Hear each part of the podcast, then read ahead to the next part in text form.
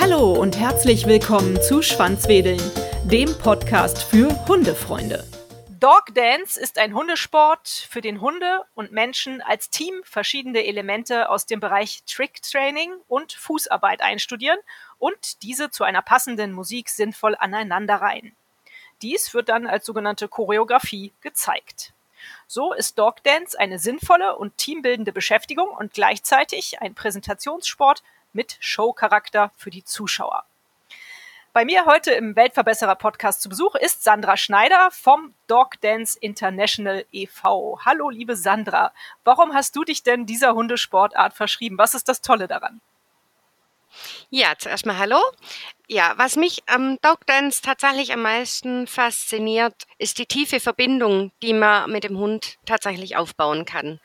Dass man Choreografien ganz zum Wohle des Hundes, mit den Vorzügen des Hundes ähm, aufbauen kann und dass es das gemeinsame Erlernen von Tricks und von Kombinationen eine wahnsinnige Bindung und eine wahnsinnige Vertrauensbasis, was ich jetzt schon bei vielen Hunden erleben durfte, wie schnell das geht und wie toll sich das halt auch anfühlt. Okay, warum ist das jetzt gerade beim Dog Dance so intensiv im Vergleich zu anderen Hundesportarten? beschreib das bitte mal. Naja, bei vielen anderen Sport, Hundesportarten wie jetzt Agility oder Flyball oder so, da ist einfach das Adrenalin beim Hund extrem mhm. hoch mhm. und dadurch arbeitet der Hund mehr in einer sehr, sehr hohen Erregungslage. Das haben wir beim Dog Dance eher nicht oder eher selten.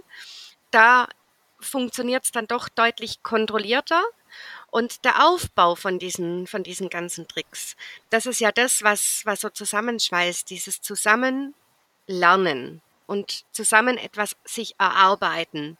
Und das natürlich unterstützt mit positivem Aufbau, das heißt mit Goodies oder mit Spiel. Das heißt, ich bin immer in Interaktion mit meinem Hund und das habe ich in vielen anderen Sportarten nicht so ausgeprägt. Mhm. Okay. Dann gehen wir doch mal so ein bisschen in die Praxis. Was für Hunde können denn Dog Dance machen? Kann das jede Rasse, jede Größe, jedes Temperament von Hund schaffen? Ja, Definitiv ja. Man sieht es auch immer wieder tatsächlich auf den ganz, ganz großen Turnieren wie OEC oder auch eine Weltmeisterschaft, dass wirklich alle Rassen Dog Dance machen können. Vielleicht nicht unbedingt alle Rassen ganz, ganz vorne mitlaufen. Das sind natürlich in, in, letzt, in den letzten Jahren die Border Collie ganz vorne mit dabei oder Aussie, also so diese, diese Hütehunde, denen eine extreme Intelligenz nachgesagt wird. Da kann man sich ja ein bisschen mehr rausholen wie aus einem Dackel oder aus einem Neufundländer. Aber auch Neufundländer, zum Beispiel von einer russischen Tänzerin, hat auf diesen großen Turnieren schon ordentlich abgeräumt und hat den ersten oder zweiten Platz erreicht da sind dann natürlich irgendwie keine Riesensprünge oder so da dabei. Also die Choreo wird angepasst an die Größe des Hundes. Der Neufundländer ist so ein bisschen schwerfällig. Der arbeitete aber wirklich ganz exakt auf die Sekunde genau. Die ganzen Akzente waren perfekt getimed und dadurch wirkt das Ganze dann natürlich unheimlich harmonisch und unheimlich präzise. Und dann sind die Tricks nicht mehr irgendwie, keine Ahnung, der springt keine zwei Meter in die Höhe, sondern der hüpft halt nur ganz kurz mit den Vorderpfoten. Aber das macht er dreimal hintereinander und dreimal auf den Akzent genau. Und dann wirkt das natürlich wahnsinnig. Genauso wie Chihuahua kleine Hunde ganz groß, die haben halt natürlich andere Vorzüge, die können viel, viel besser auf dem Menschen ihre Tricks zum Beispiel zeigen. Auch hier kann man den Hund unheimlich gut in Szene setzen. Und wenn so ein kleiner Chihuahua einen großen Kreis durch die Manege rennt, wirkt es natürlich auch nochmal sensationell anders und, und, und deutlich hochwertiger, als wenn es ein Border Collie macht, sag ich jetzt. Ja, mal. ja, schön, dass du das beschreibst, weil ich hätte jetzt gedacht, beim Neufundländer sind die Bewegungen nicht so grazil und das kommt nicht so gut rüber. Aber toll, dass das auch mit solchen Hunden geht. Klasse. Ja, es geht wirklich mit allen Hunden. Wir hatten auch schon Wolfshunde, wir hatten Doggen im Ring, Berner Sennenhunde, Bernardiner. Also es ist wirklich für jede Hunderasse geeignet und auch Handicap-Hunde ähm, haben wir in unserem Sport, also auch mit Rollstuhl, dreibeinig. Toll taub, blind, es gibt keine Grenzen im Dogdance. Wie, wie schön. Eine inklusive Hundesportart. Wunderbar. Ja, genau. Ich habe bei euch auf der Homepage gesehen, es gibt unterschiedliche Disziplinen oder Kategorien vom Dogdance. Ist das richtig? Wie wird das eingeteilt? Genau, das gibt einmal die Kategorie Freestyle. Da gibt es gar keine Vorgaben. Da kann der Besitzer frei wählen, was für Tricks, welche Distanzelemente, wie viel Fußarbeit. Also im, im Freestyle ist alles möglich. Und dann gibt es die Heelwork to Music. Das bedeutet wirklich Fußpositionen. Also 75 Prozent der Choreo sollte der Hund in Fußpositionen sich befinden. Und da davon es im Dog Dance ganze 18.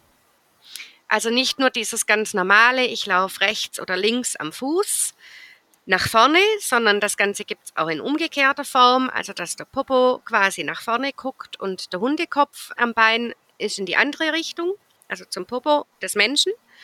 Dann gibt es die Mittepositionen, auch vorwärts und rückwärts.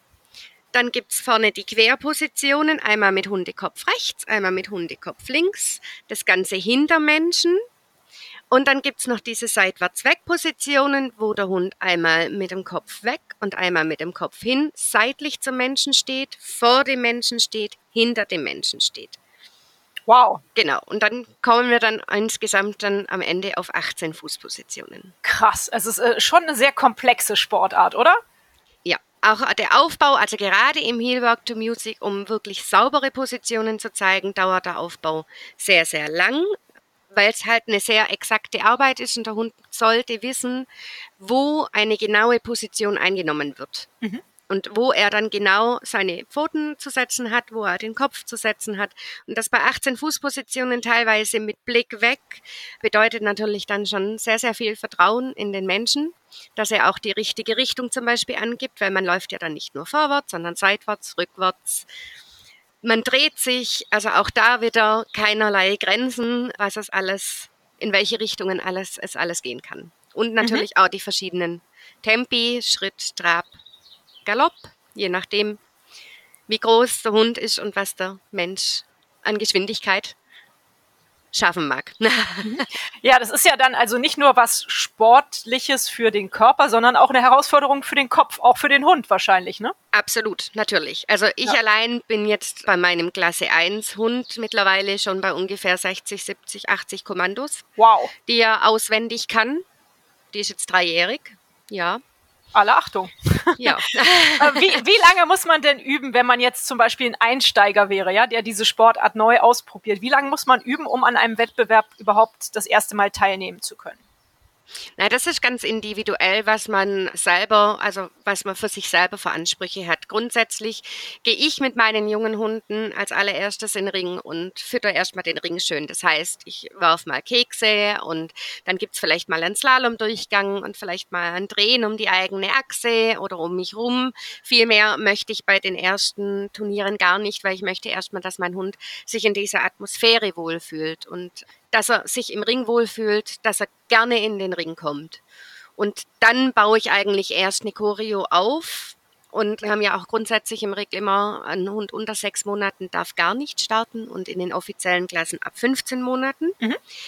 Weil wir einfach davon ausgehen, wenn die Tricks und die Kombinationen sauber und schön aufgebaut werden sollen, dann benötigt das diese Zeit, um auch nicht mit übermäßigem Druck auf den Hund dann loszugehen. Genau. Mhm. Und wir sehen tatsächlich bei den Beginner-Choreos als Richter auch gern ganz einfache Elemente, wo man einfach das Teamwork und die Harmonie zwischen Mensch und Hund sehen kann.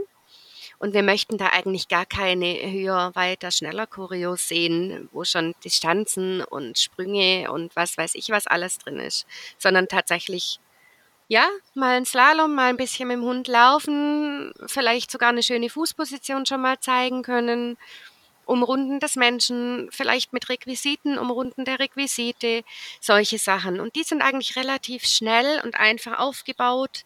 Da braucht es tatsächlich nicht allzu viel. Ich habe jetzt auch gerade wieder einen neuen Hund dazu bekommen, siebenjährig, noch nie irgendwas im Tricktraining, Dogdance, irgendwas gemacht. Der ist jetzt seit vier Wochen bei mir der kann jetzt zum Beispiel den Slalom schon fast ohne Hilfen. Super.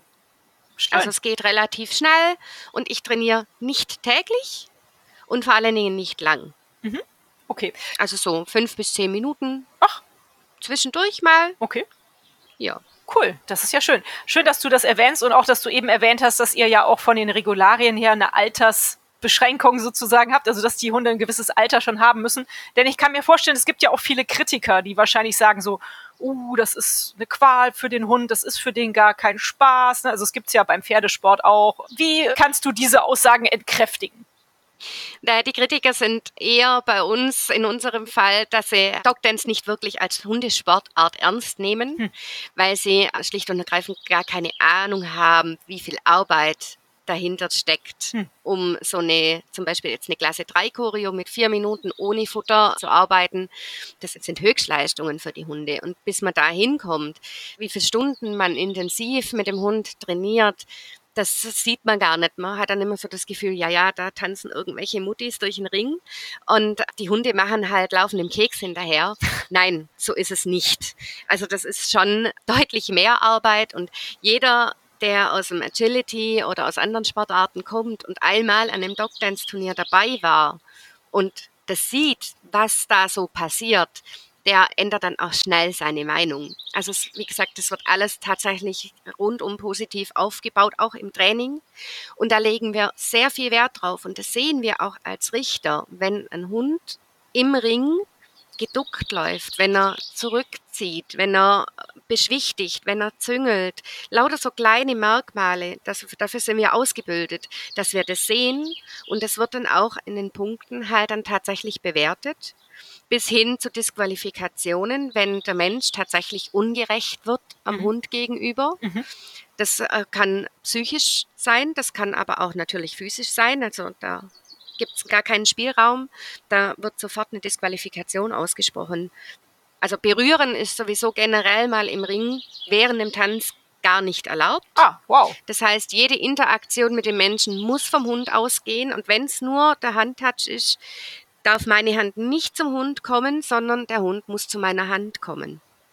Genauso Festheben von der Pfote oder sowas, es wird sofort in Punkten abgezogen. Berühren, aktives Anfassen des Hundes oder auch ein leichtes Treten in der Fußposition, das muss nicht mal irgendwie böse sein. Aber wenn ich zum Beispiel nicht aufpasse, wenn ich seitlich meinen Hund wegschiebe und ihn da quasi berühre, auch das gilt als aktives Anfassen und es gibt Abzüge. Mhm. Abzugspunkte. Hm. Und ansonsten eben, wie gesagt, wenn der Ton etwas rauer wird oder harscher wird, dann wird es im Teamwork dann entsprechend tiefer bewertet. Also wir möchten einen freundlichen Umgang mit dem Hunden. Schön, ja, das möchten wir, denke ich mal, alle. Das ist gut, dass du das erwähnt hast, weil ich wollte nämlich fragen, wie ihr wertet. Du bist selber Richterin, habe ich jetzt so ein bisschen rausgehört. Ja. Seit wann bist du eigentlich beim Dogdance dabei? Und bitte erzähl doch noch mal ein bisschen so über die Rolle als Richterin wie die Bewertung funktioniert, wenn man das einfach verständlich machen kann. Ich weiß nicht. Also dabei bin ich seit 2011. Mhm. Zum Dogdance kam ich tatsächlich durch eine Patella-Operation meiner Hündin. Okay. Da musste ich die mit anderthalb Jahren sechs Wochen ruhig stellen. Ui. Da habe ich meine Trainerin gefragt, ja, was kann ich denn mit dem Hund tun? Die ist anderthalb Jahre, die will, die ist kräftig und also ich habe Staffbulls, die sind auch eine aktive Rasse, wenn die sich mal gewöhnt sind, so gewisse Sachen zu tun. Ja, und dann hieß es, probier's doch mal mit Tricktraining, um die, also so Klickertraining, um die so ein bisschen kopfmäßig auszulasten. Und da haben wir sehr, sehr schnell gemerkt, dass uns das beiden unheimlich viel Spaß macht, mhm. eben diese Tricks zu erlernen. Mhm. Und dass es auch tatsächlich möglich ist, auch ganz ohne viel Bewegung, ohne viel Platz, sehr viel zu lernen. Und die Hunde sind halt wirklich so nach zehn Minuten, Viertelstunde arbeiten, sind die müde, die sind ausgelastet. Das ist vergleichbar wie mit einer halben Stunde oder Stunde Laufen ohne Interaktion mit meinem Hund. Da beschäftigt er sich ja dann quasi so ein bisschen selber mit Schnüffeln und so weiter. Und ungefähr ähnlich müde sind meine Hunde nach ja, zehn Minuten, Viertelstunde Training. Wow.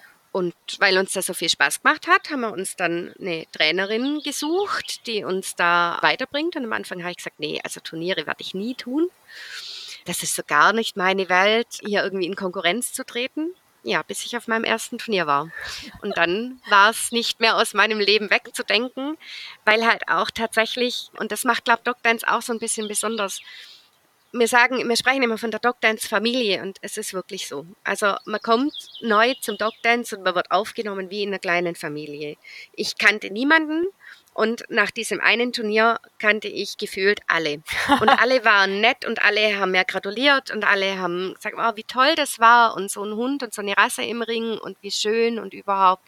Und das Ganze halt tatsächlich auch länderübergreifend. Und das macht schon sehr, sehr viel Spaß. Der Konkurrenzdruck wächst natürlich mit den Jahren. Vor 13, 12, 13 Jahren war Dogdance noch nicht so weit verbreitet. Da hat sich natürlich was getan in den letzten Jahren, und trotzdem ist es immer noch so, dass ganz, ganz viele sich für andere wirklich freuen, wenn sie eine Qualifikation schaffen oder wenn sie einen guten Tanz schaffen.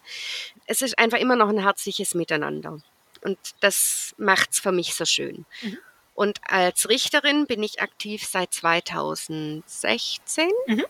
Da habe ich die Ausbildung als Richterin gemacht was mich da dazu gebracht hat, war tatsächlich, zum einen, äh, Richter braucht es einfach immer. Mhm. Und man hat immer grundsätzlich einfach viel zu wenig Richter, weil es ist natürlich sehr zeitintensiv. An so einem Turnierwochenende, wenn man selber als Richter eingesetzt ist, hat man nicht viel Zeit für seinen eigenen Hund. Geschweige denn, wenn dann noch irgendwie Familie oder irgendwas dabei ist. Also da steckt alles so ein bisschen zurück. Und das macht nicht jeder gern freiwillig. Wir machen das ja auch alles ehrenamtlich, also wir kriegen kein Geld dafür. Mhm. Und die Ausbildung ist natürlich auch sehr komplex und wie das halt so ist als Richter, man ist natürlich auch angreifbar, mhm. weil es ist und bleibt so eine, ein bisschen ein subjektiver Sport. Mhm. Und auch wenn wir eine sehr umfangreiche Ausbildung haben mit eben Körpersprache, Gangbildanalysen und so weiter und so fort. Und wir natürlich auch sehr viel gemeinsam richten und dann nachher Schatten richten und uns da mit den bestehenden Richtern austauschen, warum man wo, wie, welche Punkte verteilt, bleibt es immer noch eine subjektive Sicht. Mhm. Der eine Richter hat mehr sein, sein Augenmerk auf eine saubere Ausführung, der andere legt mehr Wert aufs Teamwork, der nächste guckt mehr auf die tänzerische Bewegungen des Menschen, auf die, also wie so eine Choreo rübergebracht wird, auf den artistischen Teil. Die anderen sind eben im technischen Bereich dann mehr versiert und sagen, ja, mir ist wichtiger, dass der Hund das ganz ohne Handzeichen macht, dass er einfach versteht, was er tun soll. Ähm, das bewerte ich höher, als wenn dem Hund noch sehr, sehr viel geholfen wird. Solche Sachen. Und grundsätzlich haben wir ähm, einen technischen und einen artistischen Teil mhm. in der Bewertung. Bei der Artistik kommen so Sachen mit rein wie das Teamwork, also die Ausstrahlung des Menschen, des Hundes, die Zusammenarbeit als Team, dann natürlich das Konzept, die Choreografie als solches, wie sie aufgebaut wurde, das Kostüm passt, ob die Musikwahl passt, solche Sachen. Und im technischen Teil sind es dann eher so Sachen wie Inhalt, Schwierigkeitsgrad, wie gut reagiert der Hund auf Signale, kann er selbstständig ausführen? Braucht es Doppelkommandos? Wie schwierig sind die Tricks, die gezeigt werden? Sind die Sachen, die aneinander gehängt werden, hat es einen guten Fluss oder stockt es immer wieder? Solche, solche Sachen versuchen wir zu bewerten und da gibt es in jedem Bewertungspunkt 25 mögliche Punkte. Das ist auch wird so eingeteilt in Fünfer-Schritten, ähnlich wie bei uns die Schulnoten, ausreichend, gut, sehr gut, ausgezeichnet oder außergewöhnlich. Okay. Und so ergibt sich dann nachher eine Gesamtpunktzahl, geteilt durch die Anzahl der Richter. Also bei den offiziellen Klassen sind es drei Richter, bei Qualifikationen vier. Mhm. Und es gibt dann quasi einen Mittelwert, ähm, wo dann die Endnote für den Richter gibt. Und es gibt immer drei Richter, weil man sich halt eben hier und da mal ein bisschen unterschiedlicher Meinung ist. Der eine sieht das eine stärker und das andere weniger stark. Und deswegen wird es eigentlich immer geteilt durch drei beziehungsweise geteilt durch vier gemacht, dass es wirklich ein gesundes Mittelmaß eigentlich gibt. Mhm. Genau. Und ab 150 Punkten gibt es dann Aufstiegspunkte wo man dann quasi, also man beginnt in Klasse 0 oder Klasse 1, in Klasse 3, das ist dann so die Königsklasse, das ist die höchste Klasse, die man erreichen kann. Und wenn man diese Aufstiegspunkte gesammelt hat, kann man nach zwei, kann man in die nächsthöhere Klasse oder mit sieben muss man dann in die nächste höhere Klasse. Mhm. Wie ist denn die Rolle des Menschen? Muss man als Mensch eigentlich auch tanzen beim Dog Dance? Nein, der Mensch muss nicht unbedingt tanzen. Also natürlich ist es sehr schön, wenn man ähm, ein harmonisches Mensch-Hund-Team sieht und beide sich gut bewegen können. Aber nicht jeder Mensch kann sich wirklich gut bewegen. Also das ist, glaube ich, ganz normal. Und da gibt es die Möglichkeit, zum Beispiel Slapstick-Comedy zu machen. Es gibt die Möglichkeiten, auch Geschichten zu erzählen. Bei, in England ist es zum Beispiel sehr beliebt, tatsächlich Geschichten ähm, zu erzählen und gar nicht unbedingt dieses Tänzerische zu zeigen. In Deutschland ist es so halb-halb, also ganz viele versuchen tänzerisch was darzustellen und zu zeigen. Aber es gibt auch ganz viele, die halt tatsächlich sich ein Thema aussuchen und ähm, über Requisiten und Kostüm eigentlich dann quasi das ähm, Thema klar verständlich machen und eine Geschichte darüber erzählen. Mhm. Das können ganz unterschiedliche Themen sein. Es gibt zum Beispiel in Italien haben wir relativ viele Männer, die auch tatsächlich tanzen. Toll. Das vermissen wir in Deutschland ein bisschen. Und da merkt man dann natürlich schon, die Geschichten gehen dann ein bisschen in eine andere, eine andere Richtung. Also da gibt es dann Rambo oder da gibt es dann James Bond-Nummern oder da gibt es dann Wikinger-Geschichten mit großen Schiffen und mit den Kämpfen und der Mensch stirbt dann und der Hund bringt dann noch die Münze für den Fährmann und, und lauter solche Geschichten. Also da gibt es schon ganz, ganz spannende Sachen. Ein sehr, sehr bekanntes Video ist sicher auch von Italien, von Lucy Imbergarova mit ihrer äh, Militärnummer wo sie mit ihrem Hund quasi im Militär ist und ähm, da so die morgendlichen Übungen macht. Und das wurde also sicher weit über eine Million Mal angeschaut und ist eins der bekanntesten Dog Dance Videos. Und das ist auch wieder eine Geschichte. Da gibt es keine tänzerischen mhm. Elemente. Toll. Ähm, wie viel kostet es denn, wenn man mit Dog Dance als Hobby beginnt? Wie viel Geld muss man in die Hand nehmen? Auch das ist wieder ganz unterschiedlich. Wenn man so verrückt ist wie ich und in der ganzen, in ganz Europa unterwegs ist, dann braucht man ein bisschen mehr Geld. Grundsätzlich ja. Die Startgebühren liegen zwischen 30 Euro und 40 Franken, je nachdem, in welchem Land man startet. Also in der Schweiz halt etwas teurer, weil die Hallenmieten halt auch gern etwas teurer sind. Mhm. In Italien oder in der Slowakei und Ungarn und so weiter sind die Startgebühren noch etwas tiefer. Aber auch da liegen sie meistens mittlerweile bei 30 Euro, weil man einfach sonst die Hallenmieten nicht zahlen kann. Und die Richter muss man ja dann auch noch, die Spesen und Unterbringung und so weiter, das sind auch noch Kostenfaktoren, Pokale und so weiter und so fort. Ja, aber die Startgebühren als solches eben liegen so bei 30 bis 40 Euro, Franken, wie auch immer. Und dann kommt es darauf an, wie oft man startet. Also normalerweise es ist begrenzt pro Hund. Zwei Starts am Tag sind das Maximum. Mhm. Also wenn ich an einem, Wochenende, an einem Wochenende mit einem Hund starten, kann ich maximal viermal starten. Also bin ich bei maximal 120 Euro, sage ich jetzt mal im Groben. Dann halt noch die Fahrtkosten und dann Übernachtung, wie auch immer. Die meisten haben sich mittlerweile in Camper oder irgendwas zugelegt, ja. ähm, wenn sie viel unterwegs sind, weil es sich dann halt einfach irgendwann auf einer gewissen Anzahl Turniere dann tatsächlich rechnen, wenn man sein eigenes Zuhause dabei hat. Was empfiehlst du denn jemanden, der sich jetzt für Dog Dance interessiert und da sich informieren möchte und was wissen möchte darüber? Ja, grundsätzlich, wir haben bei uns auf der Seite vom DDI, das ist die docdance.info, also www.docdance.info. Da gibt es die Seite Mitglieder weltweit. Mhm. Da haben sich schon einige, viele von unseren Mitgliedern eingetragen und stellen sich zur Verfügung als Trainer oder für, sind buchbar für Seminare oder sind einfach nur Ansprechpartner, für, wenn man Fragen für, für Stockdance hat wie man einsteigt und so weiter. Es wird sehr, sehr viel mittlerweile auch Online-Training angeboten. Auch da ist dank Corona natürlich das Angebot weit verbreitet, ähm, was das angeht. Also man muss nicht mehr den Trainer unbedingt vor Ort haben. Und ansonsten lohnt sich natürlich immer auf Seminare zu gehen und da mal ein Wochenende ja relativ viel Input mitzunehmen und grundsätzlich kann man das eigentlich sehr, sehr gut zu Hause auf Feld und Wiese üben und trainieren. Man braucht keine Halle, man braucht keine Geräte wie beim Agi oder irgendwas, sondern ich kann das halt tatsächlich überall tun. Ich kann es auf dem Spaziergang, genauso wie auf dem Fußballplatz oder auf dem Rewe-Parkplatz oder, oder, oder. Ich kann überall trainieren, wo ich Lust dazu habe. Super, das ist ja klasse. Ist das denn die Hauptaufgabe eures Vereins, über die Sportart zu äh, informieren? Du bist ja jetzt auch Mitglied im äh, Dog Dance International e.V. Vielleicht kannst du noch mal ein bisschen über eure Vereinsarbeit kurz ein bisschen was erzählen. Was macht ihr?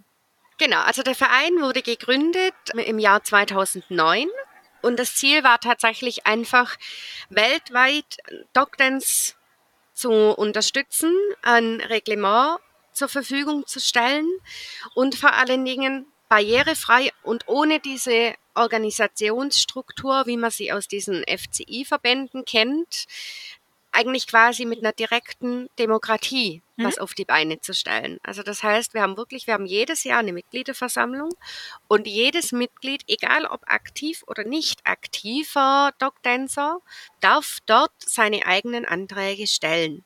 Super. Und die ganze Mitgliederversammlung entscheidet dann darüber, ist dieser Antrag sinnvoll, bereichert uns dieser Antrag den Sport oder ist es ein Antrag, der ja vielleicht doch nur irgendwie einzelne Befindlichkeiten ähm, abholt und die den Sport nicht wirklich weiterbringt und dann wird so ein Antrag dann halt auch abgelehnt. Aber es wird offen darüber diskutiert und jedes Mitglied darf seine Meinung dazu sagen, seine Meinung äußern. Und auch hier, dadurch, dass wir ja mit weltweit quasi vertreten sind, wir haben mittlerweile 15 Länder und fast 400 Mitglieder. Cool. Also das ist schon, schon eine relativ große Struktur und natürlich nicht jeder Dogdancer oder jeder, der auf Dogdance International Turniere geht, ist auch Mitglied. Viele haben nur die einfache Verbindung übers Lizenzheft. Aber diese 400 Mitglieder, um die zusammenzubringen, das ist natürlich relativ schwierig, wenn ähm, eine Mitgliederversammlung irgendwo lokal in Deutschland oder so stattfindet oder in der Schweiz oder in Italien. Da sind die Anreisewege halt relativ groß und seit Corona haben wir umgestellt auf komplett online, mhm. so dass wirklich jedes Mitglied die Möglichkeit hat, an der Mitgliederversammlung teilzunehmen und dort stimmberechtigt seine Stimme abgeben zu können oder auch eine Stimmeübertragung möglich ist dass wenn man vorher schon weiß, was man abstimmen möchte, kann man zum Beispiel einem guten Freund, der auch Mitglied ist, sagen, hey, du gehst da in die Mitgliederversammlung, übernimm mal bitte meine Stimme und stimm für mich das, das, das und das. Und ja, somit sind wir eigentlich also das ist, glaube ich, so unser, unser allergrößtes Plus, dass wir halt tatsächlich einfach diese direkte Demokratie haben und man nicht zum Ortsverband und der wieder zum Landesverband und der wieder zum nächsthöheren und dann entscheiden irgendwelche Leute über meinen Antrag, die vielleicht von unserem Sport überhaupt gar keine Ahnung haben, weil sie einfach irgendwo oben in der FCI oder in, in VDH oder egal wie die ganzen Verbände heißen, da oben sitzen und Entscheidungen treffen. Und man halt auch teilweise diese Entscheidungen von oben herunter delegiert bekommt, wo man sich nicht mehr wehren kann. Hm. Und das passiert bei uns halt nicht. Also auch uns, unser Vorstand kann keine Entscheidungen treffen, ohne dass die Mitglieder einverstanden sind. Ah, cool. Schöne Struktur, finde ich klasse. Ja, und klasse, ja. klasse auch, dass Corona da auch so ein bisschen tatsächlich auch einen positiven Effekt hatte, dass viele ja. Vereine da jetzt auch mehr digitaler aufgestellt sind und Veranstaltungen hybrid oder online ablaufen. Das finde ich total klasse. Mhm. Schön. Liebe Sandra, ich frage meine Gäste im Schwanzfädeln-Podcast eigentlich immer nach einer Geschichte, die sie vielleicht mit uns teilen können. Eine besonders bewegende oder besonders verrückte Geschichte, die ihnen in Erinnerung geblieben ist. Was ist deine schönste Geschichte, die du so mit Dog Dance verbindest? Oh, da gibt es eigentlich gibt's ganz, ganz, ganz, ganz viele Geschichten. Das glaube ich. Aber tatsächlich habe ich zwei Geschichten, die mich ganz besonders bewegen. Und beide Geschichten sind eigentlich mit meiner, mit meiner ersten Hündin, mit der ich angefangen habe, mhm. Dogdance zu machen. Also es war mein Seelenhund und wir hatten eine ganz besondere Beziehung und, mhm. und eine ganz besondere Verbindung. Mhm. Und da ging es mir tatsächlich einmal so, dass ich, das war in Stuttgart auf der Anime, auf einer ganz, ganz großen Messe. Und nach der Europameisterschaft, die dort stattgefunden hat in 2014, war das, glaube ich, ein Jahr später, da waren sehr, sehr viele ähm, internationale Teams dabei. Also es war sehr große Konkurrenz. Und da hatten wir dann tatsächlich so einen richtig perfekten Lauf, wo ich dann wirklich am Ende von der Choreografie in der Schlussposition einfach nur Tränen in den Augen hatte, weil ich so glücklich war über diese Verbindung, die wir im Ring hatten und dass wir das tatsächlich mal geschafft haben, eine komplette Choreo genauso durchzutanzen, wie wir es einstudiert hatten, weil meine vorherige Hündin war immer so ein bisschen selbstständig und kreativ. Die hatte immer eigene Ideen und fand die total viel besser, wie das, was ich machen wollte. Und da hatte ich wirklich das erste Mal so richtig das Gefühl so, und jetzt waren wir als komplette Einheit im Ring. Und da war es mir auch völlig egal, welcher Platz das werden würde. Ich hätte mich über den letzten Platz genauso gefreut wie über den ersten, weil das einfach, dieses Gefühl war für mich in dem Moment so unbeschreiblich, dass ich nur noch heulen konnte. Und genauso emotional war natürlich unser letzter Tanz, ungefähr zwei Wochen nach, bevor ich sie dann gehen lassen musste, ähm, waren wir auf unserem letzten ähm, Turnier. Und auch da war natürlich dann wieder einfach das letzte Mal nur diese Einheit spüren, nur diese Verbindung spüren. Alles andere war völlig unwichtig. Es war völlig unwichtig, was außenrum passiert. Es war völlig unwichtig, ob die Tricks funktionieren oder ob sie nicht funktionieren. Wichtig war einfach nur, dass wir zusammen nochmal Spaß haben konnten und das hatten wir total.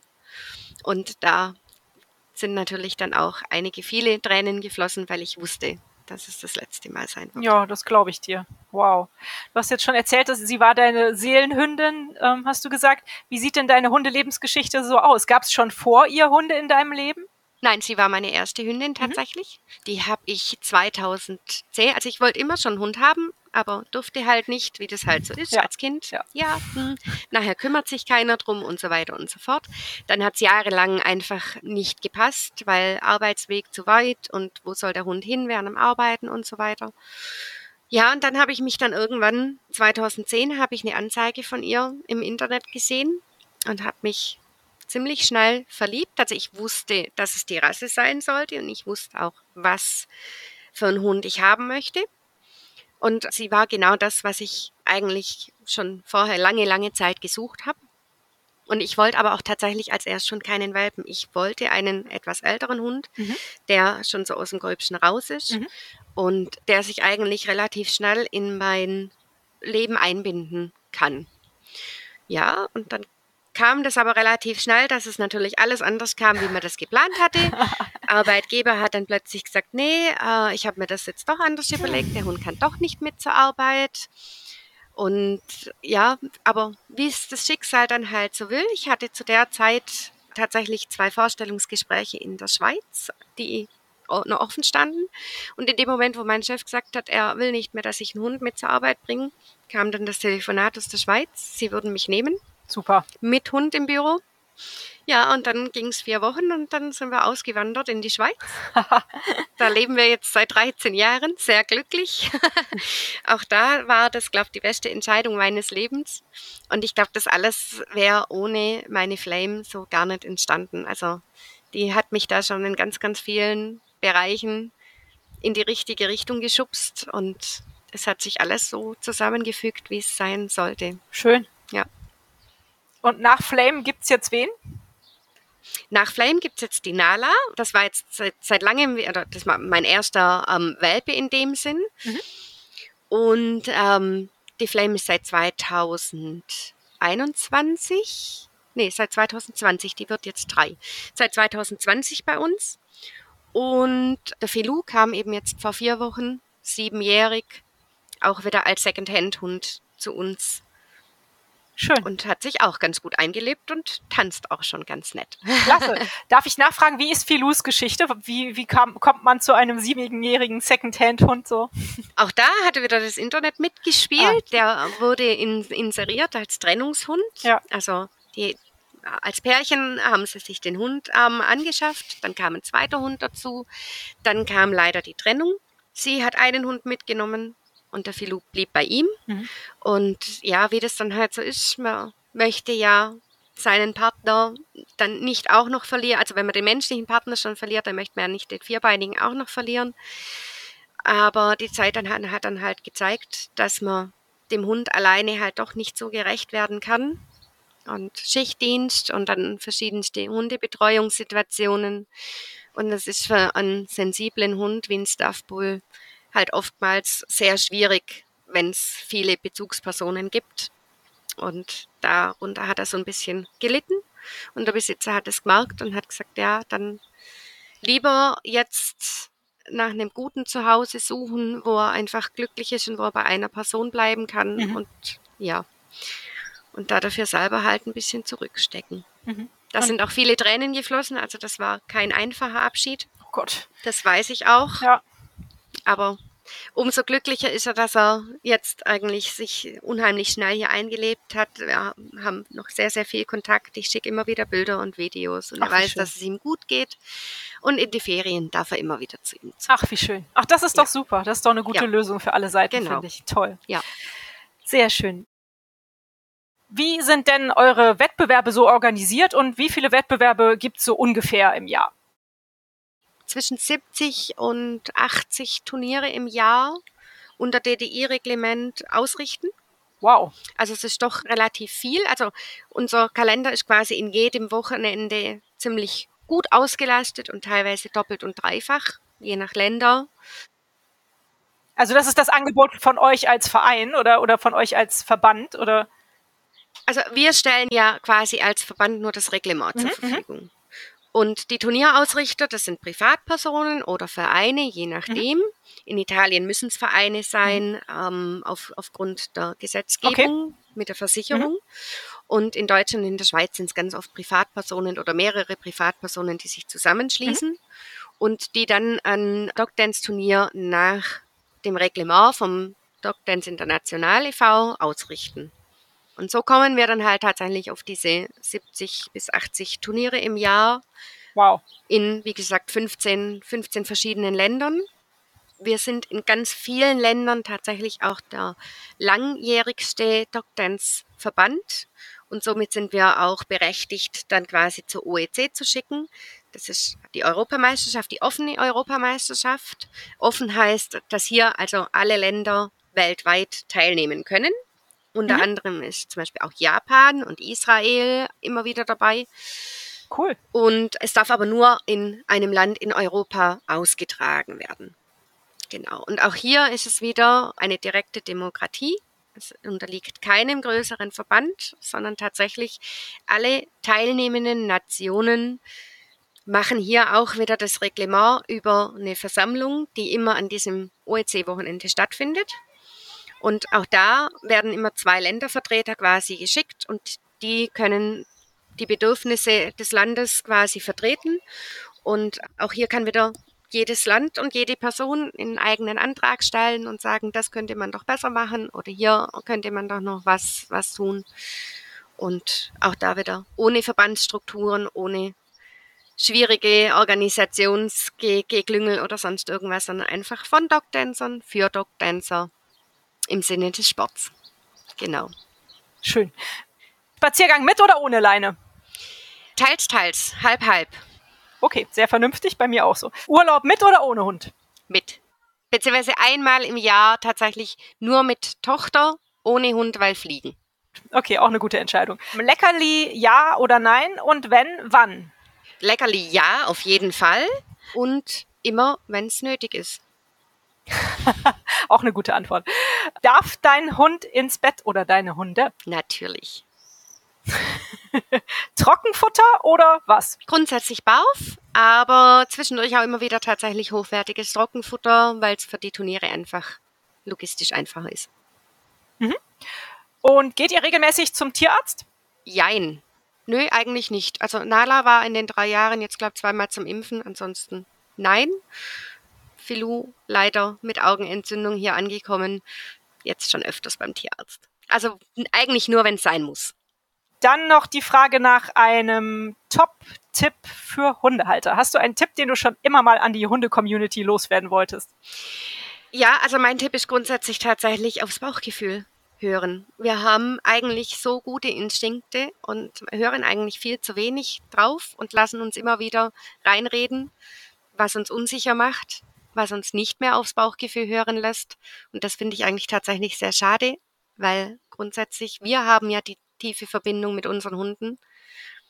Und das ist manchmal sehr viel mehr wert als irgendwelche Trainertipps oder ja. Ja, sehr schön. Guter Tipp. Irgendjemand, der von außen nur ganz kurz mal drauf guckt. Mhm. Schön, vielen Dank. Als allerletzte Frage stelle ich immer die nach einem Buchtipp. Ich weiß nicht, ob du vielleicht einen schönen Buchtipp hast. Es muss jetzt nicht ums Dog Dance gehen, aber es kann natürlich, aber es kann auch was ganz anderes sein.